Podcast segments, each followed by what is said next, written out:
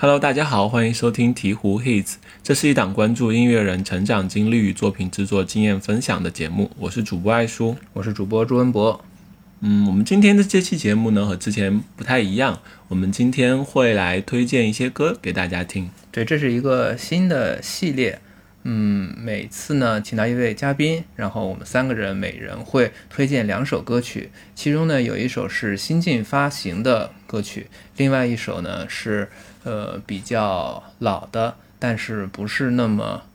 热门的，对，或者说是冷门音乐人，有可能是热门音乐人不被那么听到的歌，对，被忽视的、被遗忘的歌曲。嗯嗯，我们来，然后我们来听一下，聊一聊。呃，今天我们的。嘉宾是呃上过我们节目的老朋友，孤独的莉莉的主唱秋池。嗯，好，大家好，我是秋池。那我们要不然就就来听第一首歌吧。嗯，好，第一首歌是郭采洁的，那首歌的名字叫《昨天月亮是圆的》。这首歌收录在他们的新专辑里。这张专辑是郭采洁和伊德尔合作的一张专辑，我们不妨先来听一听吧。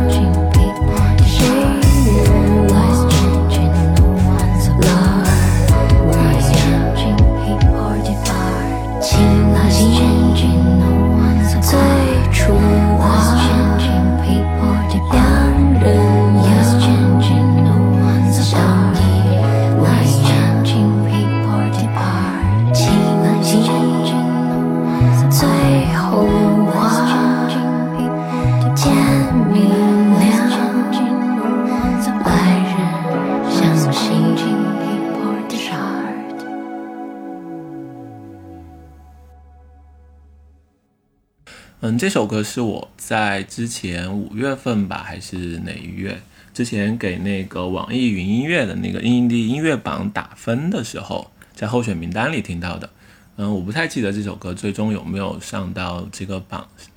的最最终的榜单里，但我对这首歌的印象还挺深的。嗯，因为我之前对郭采洁的印象可能，嗯，还是停留在她是一个偏主流的歌手，有一点小清新，或者说是就是类似的那种台湾女歌手的形象嘛。然后，但我没有想到她会跟 Eder 合作发行这样这样的一张专辑和这样一首歌。嗯，包括这首歌的吉他还有编曲部分，他也有巴彦达莱也有参与。对，他是作曲，事实上，嗯嗯，对，然后所以这首歌就还挺还挺独特的，我觉得它的气质还有它的氛围都还还不错，我觉得不知道你会怎么看？反正我是 个人经验，好像很久没有听到这样一种音乐，就是感觉是一个新的，听起来像是一一个更老一些的所谓的流行歌曲，包括它的歌词也好，嗯就感觉歌词嗯对有一种那种嗯，怎么讲，城里的月光把对对对 亮，有一种那种 对，我觉得嗯有点这种感觉。然后有一点偏那种所谓的，有一点那种古风的感觉，但不是那种贬义的古风，嗯就是很很简单，但是可能就是可以很舒服，就是嗯唱出来会很舒服。对，因为它的旋律其实就是那一句，然后它前面有一个就是像是副歌的，但是其实也不是副歌，它开头唱了一下，但是后来它和那个那个音乐唱是叠在一起的，那个英文的和那个中文的嘛。这个编排我觉得还挺有意思的，就是我觉得就是像是那种就在在制作层面上来写出来的歌，不是不是像是一开始那样的嗯比较传统的写出来的方式，我会这么觉得。那个方舟不是采访了那个郭采洁和伊德尔他们嘛？嗯，然后他们把这个这张专辑的创作和草原的意象联系到了一起，但我我在这首歌里好像没有太听出来有这种方向的联想。这个是有点远，跟对。草原的感觉。嗯，我我没觉出来，而且那个就是这里面有巴彦达莱，其实我觉得这个非常不像是他的印象，他给我的印象，我我不觉得我的印象里的巴彦达莱不是这个样子。呃，因为伊德尔和巴彦达莱其实他们都是就是和和草原有一定的关系他们好像以前是一个乐队的，哦嗯，是吗？对我也是听方舟的节目里面说，嗯。他是一他们都是那个走马电台的嘛，嗯。嗯，对我我推荐这首歌还有一个呃想法，就是觉得最近这两年吧，嗯、这种主偏主流低一点的音乐人，他们会选择跟独立音乐人合作、嗯嗯。来创作一些歌曲，包括嗯、呃之前易烊千玺和那个橘子海他们合作过一首歌，然后王源和这个 Boy as Will 嗯。也有一首歌嗯。之类的，所以我觉得还蛮有趣的，像这种现象。嗯，其实我觉得也不是一个新的现象，其实很早以前就有啊，那个什么那个是谁，就是翻唱花儿，那不是很早以前的，花那个花儿花花儿，杨。呃，杨乃杨乃文。文，对嗯，但是但是杨杨但是杨乃文也是一个比较独立一点的人，嗯。莫文蔚是不是也翻唱过？我我也道。这个。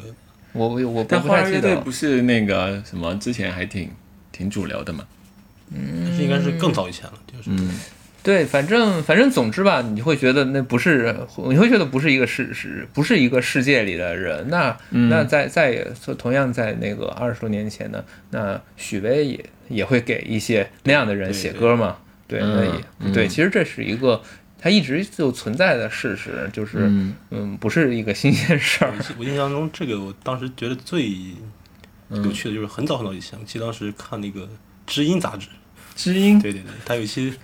讲那个谁，当时那个铁风筝的主唱，嗯，于洋对，因为我当时只听过他那一首歌，就是那个这个夏天，嗯。然后听起来特别撕裂那种感觉。然后后来发现那个采访到最后，他是一个比较正能量的故故事嘛，所以开始特别颓废，嗯。然后怎么怎么样，然后后来慢慢的，好像开始会就是脑子转过来了嘛，就开始积极起来了，给那个孙燕姿写了一首那个叫那个完美的一天还是叫什么来着？嗯哦，就觉得这哎特别好玩，就是很早以前了，就感觉这个这种跨界，我觉得当时不可思议嘛，嗯就两两种完全不一样的印象。嗯，嗯对，因为因为我觉得可能像这种合作，在二十年前可能比较正常，因为那个时候，嗯、大家也都是在北京嘛，嗯所以就是可能会有遇到的情况会比较多。但后来流行音乐发展起来之后，就差距越来越大，大家中间的隔阂，就文化的隔阂，或者说是这种，嗯，就是交流的隔阂也越来越大。嗯，其实我觉得这个倒不是说是流行音乐到到现在会发展越来越大，其实我觉得现在它是会就是越来越小。呃，怎么讲呢？就是有一个理论也是呃一个也不是理论，有一个观点吧，也是我看一个二十年前的一个文章里写到的，就是呃可能就是二十多年以前的时候，嗯，可能呃王菲和许巍他们的差、差别。他们是一个可能是一百倍或者一千倍的一个差别，嗯，呃，但是呢，呃，可能再过二二十年，同样的王同样的王菲水平的是、呃、水平的音乐人和同样是许巍水平的音乐人，他们的差距可能依然会大，但是可能只只是一个十倍，嗯呃，它是一个这样的东西，嗯。嗯。嗯，好吧，我们、我们我们说回音乐好了。嗯，好，对，嗯。嗯。好，那我们要不然来听呃下一首歌吧，嗯，好。好，下一首歌是那个秋池推荐的。，对对，呃，秋池来介绍一下吧，嗯。知道这个乐队是一个特别偶然的事情，就是大约好多年以前吧，嗯，大约三四年或四五年以前，就有一次我和我们吉他手，然后送完我们两个人去 school 吧，school 啊随便看看，嗯恰好有一天，那有有有一场演出，然后演出就有一支乐队，然后刚登台，然后应该是一个 grunge 乐队，嗯。当时这个乐队叫做泥垢乐队，就是泥巴的泥，污垢的垢，嗯。然后主唱就是一头巨大的长发，然后明显就是那种看起来特别 grunge 的人，然后拿了一把那个应该是一个嗯 Jet Master 吧，一把吉他，然后就开始演演奏，能演奏就是声音那种特别粗糙，然后整个的音乐质感也特别糟，就是特别那种很典型的 grunge，但是我们当时看起来其实感觉还挺新鲜的，就不知道为什么，就可能是那种状态，就是那种在现场你直面那么几个人。几个年轻人看起来都挺都挺颓废的一样，嗯 然后当时就觉就觉得很有意思，回来就听了一下，然后看了一下这个乐队的一些社交媒体，然后也觉得也很有意思，就是感觉啊，对于这个乐队来说，他们每演一次出，感觉就是像一场演完之后就像一场陷入一场更巨大的颓废一样，就所有的微微博也是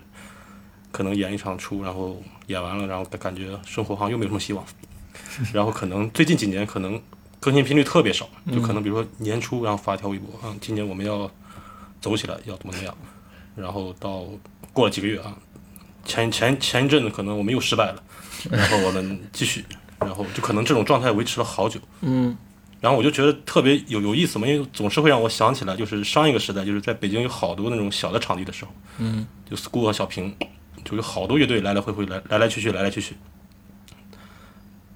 但是你可能在某某一段时间，可能在一年的几个月之中，可能会看到一个名字看到很多遍，然后再过一段时间，就好像就忽然就不见了，就是可能也没留下来什么东西，但是就感觉可，但恰恰可能就是那那一波所谓的有一种音乐场景就就是这么撑起来的嘛，但可能我们去回顾的话，就会完全忽略到这些东西。嗯，就可能那状态也会很多，因为我可能会有那种类似的感觉，就是在一开始演完出之后，演完会感觉生活没有什么意义，就感觉好像也没谁来看，或者是啊我们也也演给谁看，然后我们要干嘛？那你们现在演出看的人还变多了。对，但是我就觉得，因为那种状态，我觉得可能现在我不知道是不是跟小场地的消失有关，嗯就会这种乐队和这种状态感觉会越来越少。嗯，然后包括这支乐队也是，这支他们嗯刚才说那支泥垢乐队嘛，后来前两年发现已经改名了，叫现在这个叫日轮花，嗯然后好像也留留留下了这么一点的作作作品。去年的时候，我看他们说是要发一张唱片，对，但是直到现在为止，好像还只有这么两三首歌，其他的可能就更加粗糙。但其实，在豆瓣或什么地方歌特别多，哦，对，歌特别多。然后，但是真正可以拿出来，就是感觉比较成型的，可以录录的还比较好的，好像这一首还不错，然后也挺好听，嗯，就不是那种特别 ground 的，有点那种刺猬的感觉。好，那我们来听一下。「让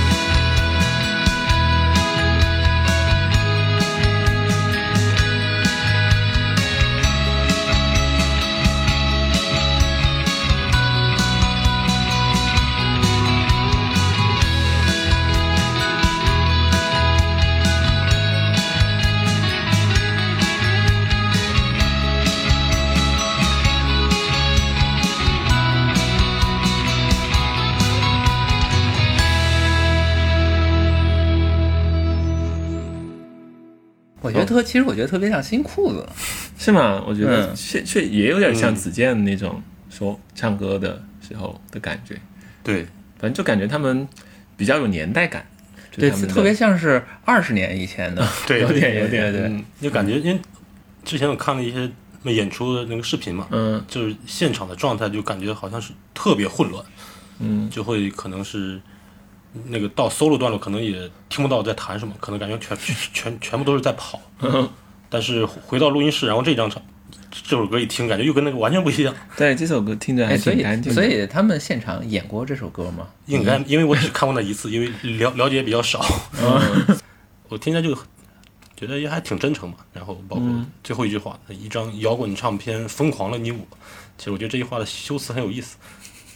嗯，对对对对对，一张摇滚唱片，假如说什么了你我，可能可能说温暖的你我，或者是什么这种你我，或者摇疯狂的你我，或者哎，感觉这句话特别有有有意思。然后后来又接了一句，就感觉这不错，就感觉就感觉把这刚才的这东西又拉了一，这个张力特别好玩。嗯但所以说就是，我觉得还是很很真诚。然后我们其实我们都很喜欢这个乐队，只是我们不知道他从哪儿来到哪儿去，就是现在都不知道。对，挺朴实的，其对实。嗯嗯，对，我觉得还有一个他们这首歌里很有意思的地方，他们这首歌里一直有一个就是那种钢片琴在嗯。跟那是钢片着，琴吗？呃，是吧？就开头的那个他一一出来那个他一直一直在有，嗯。一直在跟着，嗯。一直在跟着敲。呃，对，我觉得这个还挺有意思的，因为虽然钢片琴也不是什么新的乐器，但是我我觉得好像是最近的一些，呃，我看的一些演出里，一些乐队里，呃，好多乐队都在用这个嗯乐器，但是它不好，可能五年以前并没有很多乐队嗯在用这个乐器。对，想想你们，你们乐队应该也是对，有时候也也会也会用也也会用到的，嗯。对你，你能你能说说为什么吗？嗯，其实当时就是我们在录音的时候说要加一些打击乐嘛，嗯然后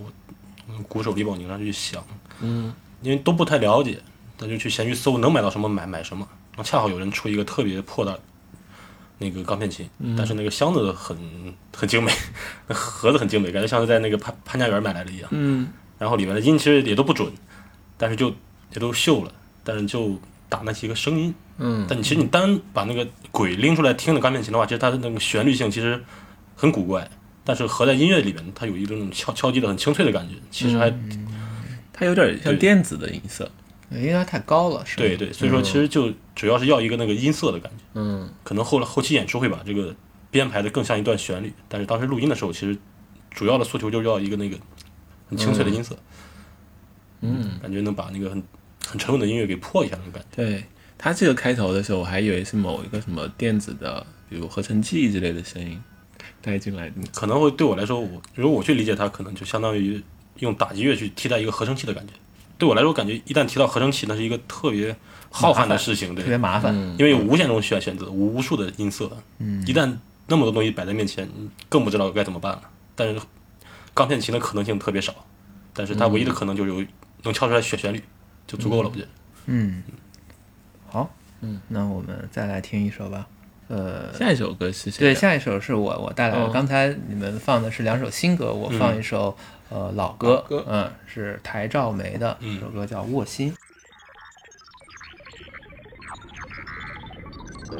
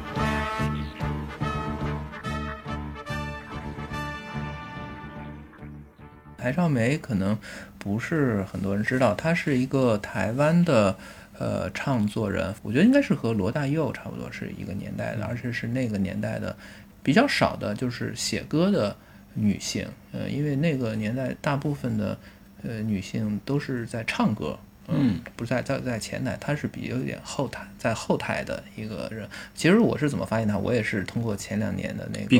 嗯，对，地球上最后的夜晚，它是对对，它就是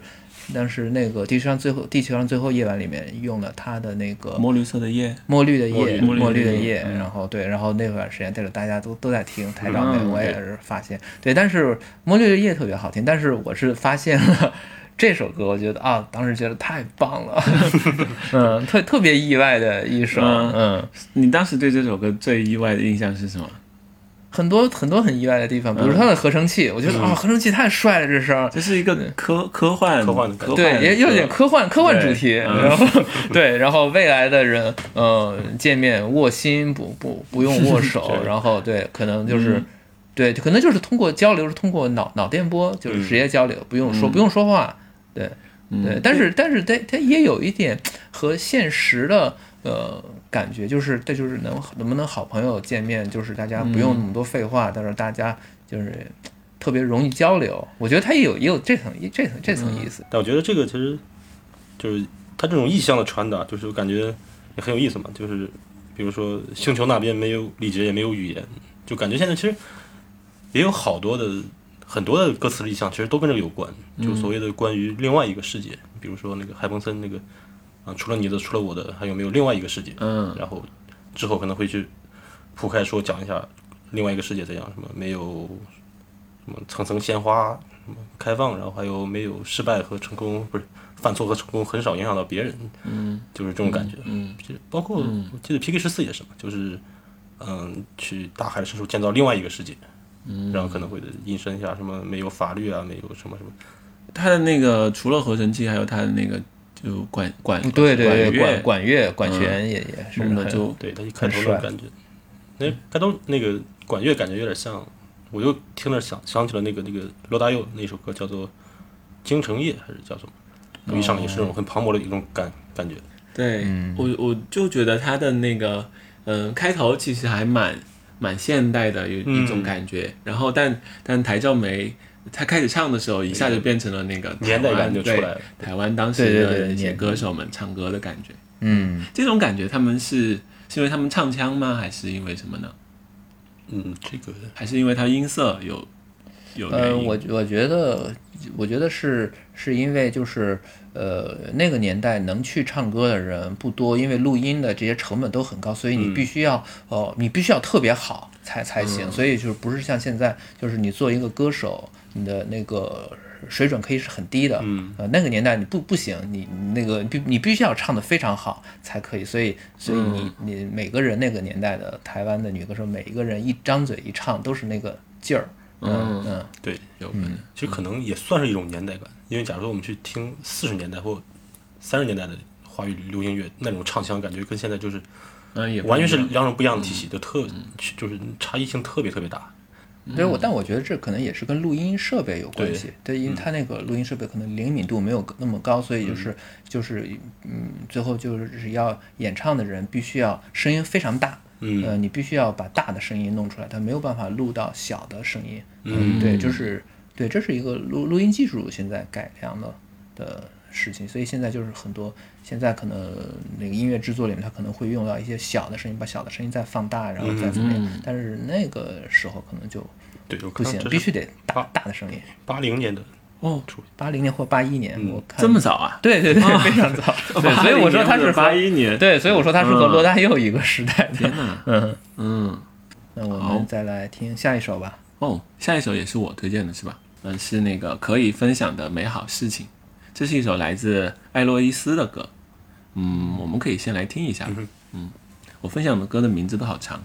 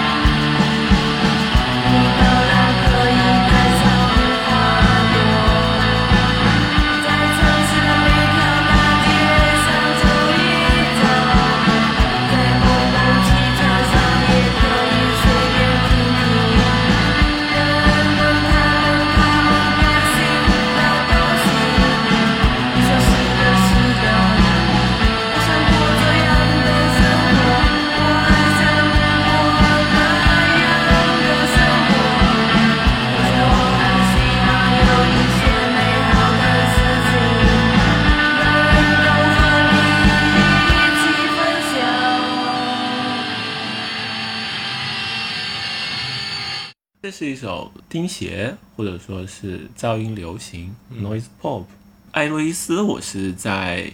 大概一七年或者一六年的时候，朋友推荐给我的，因为当时国内还蛮流行钉鞋和那个呃 indie pop 的，嗯就当时有一波这种南方的一些乐队开始做这种这种音乐吧，呃也是那个时候出出来的。然后朋友就推荐了我这这个艾洛伊斯，他跟我说他们做的很早，因为可能从一零年的时候就开始发专辑了，而且他是杨海松和孙霞做的。对。当时我还挺意外的，我说，哎，杨海松怎么会做这样的这这种风格的作品？对我听了之后，我我就我就一直很喜欢。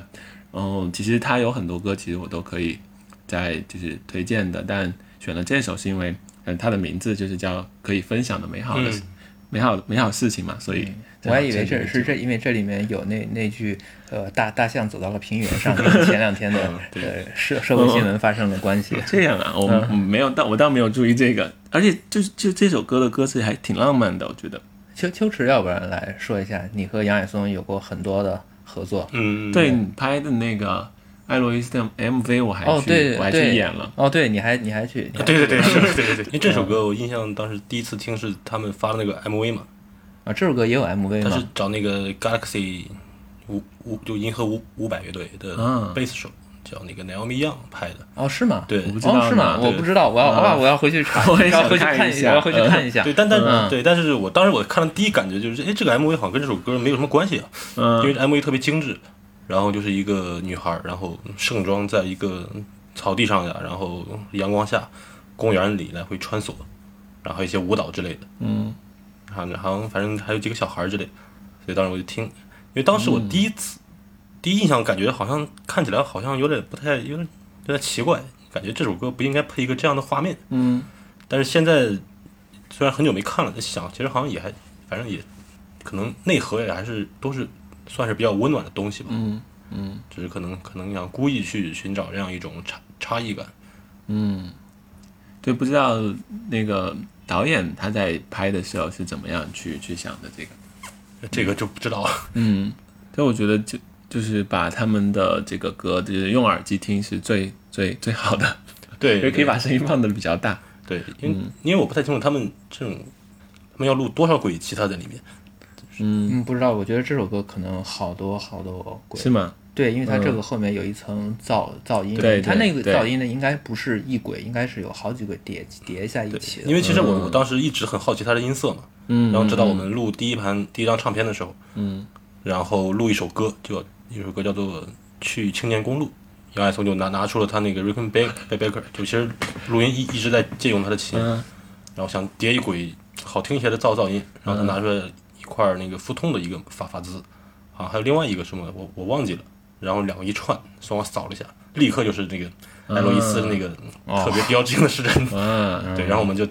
放在歌放在歌歌里面，反正也是他自己混嘛，然后艾洛伊斯他也是他自己混，就那一就那首歌的噪音，我觉得听起来特别像艾洛伊斯，嗯。但可能就是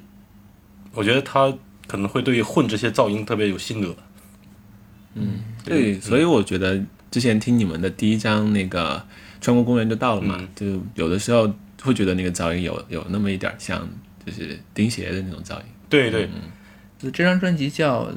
冰河》，身不由己的呃身不由冰冻嗯冰河期故事集，对，身不由己的冰河期故事集，时间长了名字我我总是记不住。对，其实嗯，对，其实其实这是他们的第三张专辑，但是嗯。是第四作为第四张发的，因为他们当时录完了后拖了很久很久也是吗没发。对对对，那他中间还另外发了一张吗？对他们后来，他们后来发的是那个什么和《夏天说再见》嘛，嗯那个是他们第三张。其实那个是《和夏天说说再见》是他们的第四张第四张。对，其实这个是他们的真正的第三张专辑，拖了三年可能。嗯，拖了他为什？么要知道为什么吗？我不知道为什么，反正就是拖了特别特别哦，我知道，他能了解是设计问题，嗯，就一直好像是是雷泰南负责设计，但是因为太忙一直在拖，但又不愿意去找别别找别人，就一直等，嗯等到最后，然后就又 又做了一张，对对对，嗯又做了一张，他是老杨自己做的设计。啊对对，那估计是等不起了。嗯嗯对，对，我觉得其实我觉得很有，我觉得很有意思的一个一个事情，我不不知道，我觉得好像好像国内其实没太有人呃，就是坐下来聊过艾洛伊斯这个事情。我我一直觉得艾洛伊斯是一个，就是我觉得他是一个很很简单的事儿。其实嗯对于、我觉得对于老杨来说，虽然我没有问过他，我觉得他是一个就是做做做到哪儿算到哪儿，然后可能就是有点粗糙，嗯也他也他也不是很在乎的东西。像像这张专辑，我觉得其实好多歌，我觉得其实不是好好听的那种。他们有好多歌是特别好听但是这张他们不是不 不是那样的。这张歌还比较多，然后嗯但是好像就是耳熟能详的就比较少。对，而且那个就是孙孙霞的唱，他把他很多就是发音是特别不不标准的，他是嗯他南方口音是，它里面所有的是都发成的是四。对，嗯嗯但挺好听的，就是对，我感觉得也没有关系嘛，人就是要有口音的嘛。对，嗯嗯但之前我记得跟他好像聊过这个问题，就他说可能他他他看到孙霞应该是唯一一个就是在唱歌上没有修饰的人。嗯就你可能每个歌手在唱歌的时候都都会自觉不自觉的去形成自自己的一个所谓的唱法，嗯嗯去就是可能会找到一个自自己的声音。但是说，但是孙霞其实她并没有去主主动的去修修饰我的东西，嗯但唱出来恰恰又是以这样一种我们我们在我们听起来感觉好像是一个很独特的感觉，但可能对他来说这就是一个与生俱来的东西。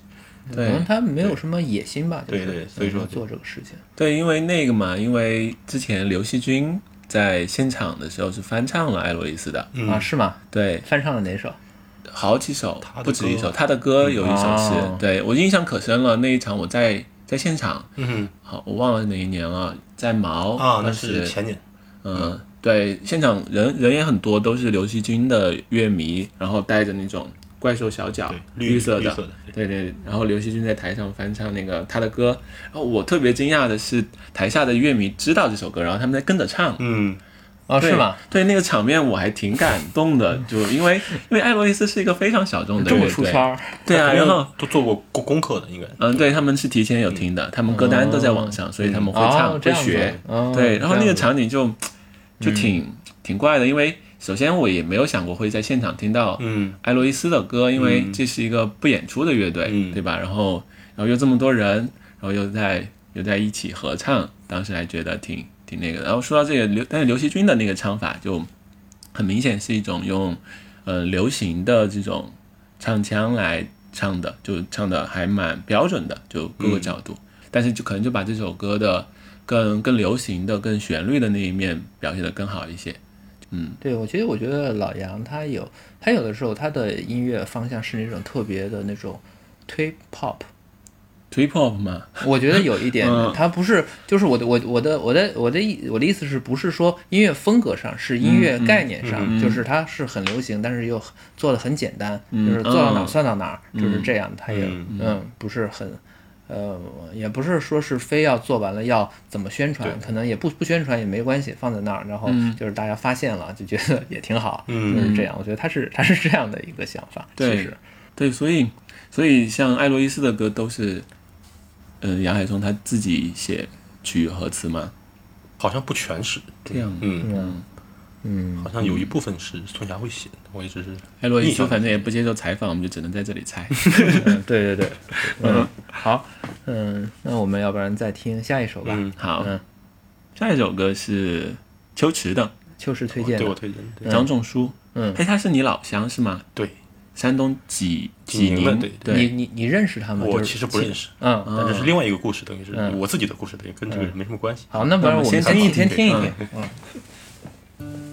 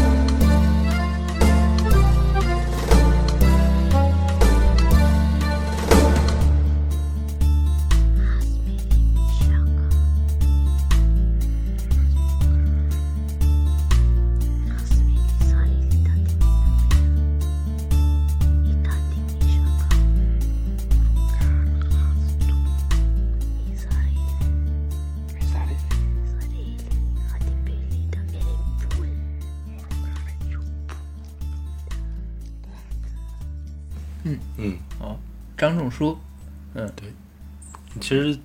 要聊到这首歌，其实最早是应该是很很久以前，大约是零四嗯零五零六年吧，那个时候上高中，我们那里有一个电台，然后它有一档节目就是专门介绍摇滚乐的，就是每周六吧，应该是每周六的深夜，嗯，会有一个节目介绍摇滚乐。他那个节目我印象中是每一期会介绍一支国内乐队，周六嗯周六周天我记得都都有，然后另外一天介绍国外乐队。然后他介绍的国内乐队很多，就是现在听起来都感觉很生僻的乐队，可能哦，是吗？有点啊，就是呃，是是当在当在当时生僻吗？但是就可能是当时没那么有名，但是啊可能放到现在就更加没有名名气啊了。啊，就是消失在历史尘埃中的乐队。对，所以说就。但是国外的他就会介绍一些经典的多一些，但很多都是重重型音乐。嗯，所以说他这个主主持人，因为也是就是我们当地嘛，山东济宁的一个人，嗯就是我们本对我们当当地的一个电台节目。嗯，嗯然后有一期他就介绍的是呃我们济宁本地音乐人哇，啊，然后就是我的好朋友这张仲舒，然后再给大家放一下。当然我根本不知道嘛，那他有时候会提到这个人，但我不知道是干嘛的。嗯，然后说这一期就把他的专辑放了一遍，然后每放一首歌介绍一下，放一首歌介介绍一下。当时我一听，我整个整个人就震了，我感觉就那种就是整个人就感觉就听了啊，我们这种地方还会有这种人，因为因为当时我不相信嘛，嗯嗯就我觉得整个学校也好，或者是就整个城市你找不到几个会听摇滚乐的人，但是你就感觉，而且当时是这种感觉，就是当时好像更让人振奋的是一个所谓的地下音乐的概念，就当时还不像现在，我们都叫什么独立音乐啊、独立电影，对对，都叫地下音乐。当当时都地下音乐、地下嗯。电影，就感觉这个名字就是一旦这个四个字往那一摆，你就感觉一种就是特别受触动，就特别特别被被振奋到。我觉得相对于现在的独立音乐的概念，其实我觉得所谓的地下音乐，它指向性很强。就是嗯如果你是是地下音乐，你一定要是很阴郁的，就是很那种消沉，嗯就是很那种，嗯，很厌世也好，就是很就是很负面的感觉，嗯就感觉看就像当时看所谓的地下电影那种感觉一样。所以说当时我就对这个所谓的这个地下感觉特别，就是特别触动，因为当时也能接触到音乐的途径实在太少了。我们学校和家里也不怎么让去上网，就是也不知道去网吧呀、或者怎么很很很限制，能做的。能吸收能吸收的途径，无非就是买几本音乐杂志和听一下这个节目，或者是去那个音像店找一下东西嘛。嗯因为当时我还给这个节目打打打热热线，问哎那个大哥，咱们这儿哪儿能买到那个大口碟？嗯，他告诉你了吗？啊，他告诉你了吗？然？后他跟我说，呃，我只能告诉你哪条路上有有有有一家，但是我不能说名字，啊，为什么呢？因？为他觉得又做广告嫌嫌疑。啊啊，所以那个热线是在是在电台播出的。啊，。是我我我不对，我是发了个短信，嗯嗯嗯，然后那时候其实、哦其实特别长，哦，当然你发了短信，他在节目里对读读了出来，对对对然后这样子，啊，因为当时我就特别振奋，我就像寻宝一样那天，因为嗯。下了下午下了课到晚自习中间只有一个小时，一个半小时，嗯。我需要用这一个半小时从这条马路的一头到另外一头，就特别有仪式感。我知道另外一头可能就是荒地，什么都没有，嗯但我猜万一那个荒地有一个平房，是个音像店，里边全是打孔那个，嗯 然后就很有仪式感的从一头骑到另外一头嗯去找音像店，然后找到了一家是全是卖京剧的，也但是好像这这条街上也没别的了嘛，我就就进去一看，还真有一个柜台摆了几张。嗯，那我就买当时买买了一张那个那个报嗯的迪伦那个重返六六十一号高速公路，嗯，就很有意思，就感觉当时就是所有这一切都好像在编织了一个所谓的都市传说一样。可能那些真正国外那些很传奇的声音对自己的触动都不如在当地听说有一个人在做这些，感觉对，我觉得是这样的。对嗯对，而且而且而且而且主要他的歌，张荣书那些歌，我觉得他是专辑好像叫做《不竭的河流》，就是对，不竭的河流。嗯，当时我一听这名啊，好酷啊！然后 确实。然后他那边他那因为当时他那里把那个专辑放了一遍，嗯然后印象最深的就是这首歌，叫《梦见》，叫《梦见大印大大印》。其他的一些歌其实色彩都差不多，都是这种很低沉，然后很冰冷，然后有一些消消沉的感觉。所以说就就感觉，如果是另外一个所谓的一般的乐队，流行乐队，可能对自己的触动也没那么大。大家想，哎，在自己生活的环境有这么一个人，就觉得啊。然后当时上网找也没有任何信没没有任何信息，也就这这两年我一搜发现那些音乐平台上有他的歌了，嗯然后我重新听了一遍，就是这种感觉。嗯，我还挺意外的，因为因为我我知道的张仲是书，他是一个做实验呃对，他是做噪音的，呃，采采样做做田野录音，他他有好几个音乐方向，但是嗯呃，但是我知道的呃所有的方向里面不包括他 他会做一个歌曲，对，嗯做一个像民谣，他这但这个也不太像是民谣吧，他是嗯反正是不是不是做歌曲向的，对，呃，我猜的方向对已经很早就把这这个方向给这个，因对为这个很早了，应该也是九十年代末的呃不好像是，而且零三年，啊，是吧？嗯不知道他发行是零三年嘛？可能嗯可能更早嘛，但我记得对那个电电台的介绍，他应该是当在当地九十年代一直做真正的乐队，嗯，对对对，他是对他应该是也是那个时候也应该是做 grunge 吧，嗯应该最早那时那时候那乐队都是做 grunge 乐队的。对，后来后来那个张仲舒他后来，我觉得他是不是从零七年、零八年还是更早一点时间时候，他就是他就已经不在台上演奏乐器了，光是用采样器了。对。他是很早就开始用采样器了。我前年看了一次，前年在嗯 school 有一次，对，嗯，但是他其实他是一个贝斯手，是的，是嗯的。但但是当时我在想，哎，我就应该去打个招呼，说一下嗯这嗯，个说一下这个故事。这个啊，你没有你没有去吗？他人特别好的，对，后来没没没没好没好意思说，觉得故事太长，因为我觉得，因为我就生怕别别别人觉得这些东西都已早就已经是历史长河中的东西，就觉得我自己都看不上了。然后，那你朱老师认识他是吗？嗯，我认识他，但是我没有他的微信，嗯，对，但但是但是他人很好，他真是他真是一个特别好。他现在在哪里做音乐呢？我不知道，他应该是在山东吧？嗯嗯，他应该后来他后来那个呃，就是他是麻沸散乐队的成员嘛，嗯然后后来他是呃，他们后来在北京通州有一个组织小雷音，后来小雷音应该是一二年，就是从北京这边就就停了，然后后来他们就就很多人就离开了北京，回了山东什么，他应该那个时候回了山东吧，后来他就是有的时候会回北京演一下，然后又有的时候去别的地方，对，嗯。但就我就觉得这首歌的色色彩，就是真的是契合了我当时对所谓地下音乐的一切想象。嗯，是的，嗯。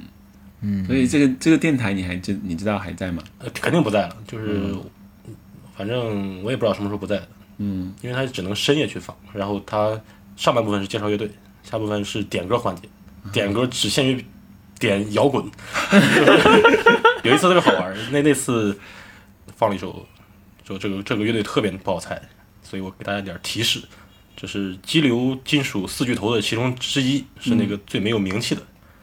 然后恰好手边一本杂志摊开一页，就是介绍这个的，我赶紧去把我爸手机偷过来，然后给他发了，然后说好，然后恭恭喜你中了我们圣诞摇滚派对的门票。哇，然后，但最搞笑的是那天下了晚自习，我就在那个他们办演出的门口徘徊了很久，嗯，也没敢进，嗯。对，就感觉就那种嗯。一个小孩儿什么都不懂，然后就就啊，就就就那要不然今天我们来听呃最后一首吧，嗯、就是我推荐的，这是一首呃新发行的作品，但是新发行是对新发行的作品，但是它呃它它只是在呃音乐人自己的豆瓣音乐人小站上上传了，这是呃沈志的。沈志的前两天他在厦门的一次现场录音，现场录音的最后一首，嗯，他的名字好像也叫谢幕。对，这个叫谢幕。那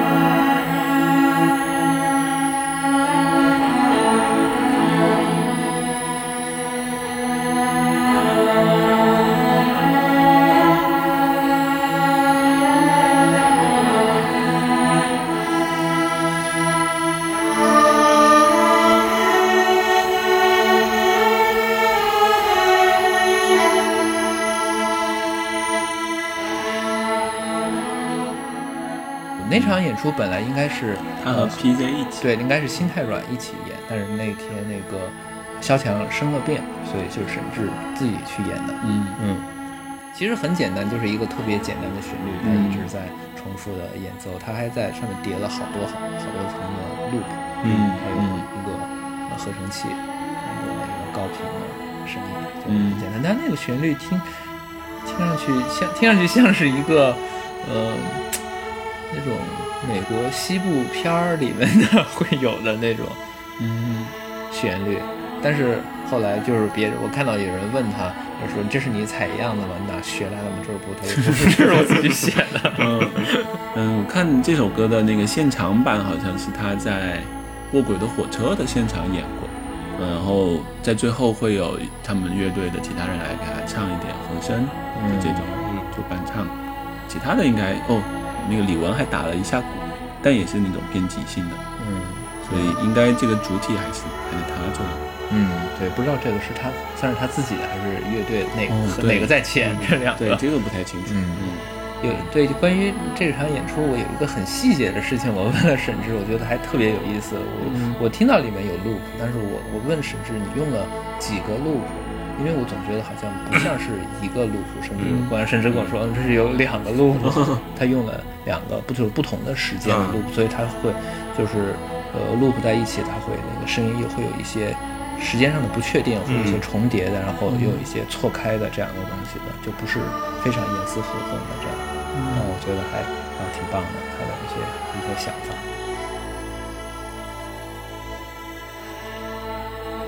嗯，要不然我们今天就先聊到这里。我们感谢秋池做客我们的节目。嗯，谢谢鹈鹕音乐电台说不定以后还有机会来。啊，好，对下回给自己创造点机会。嗯，对，下次可以来推荐你们自己的新歌了。嗯，好那，就激励一下。嗯嗯，你可以在网易云音乐、小宇宙、喜马拉雅、荔枝播客、爱发电、Spotify、Apple Music 收听我们的节目，也欢迎搜索“鹈鹕音乐学院”，关注我们的微信公众号。我们下期节目见。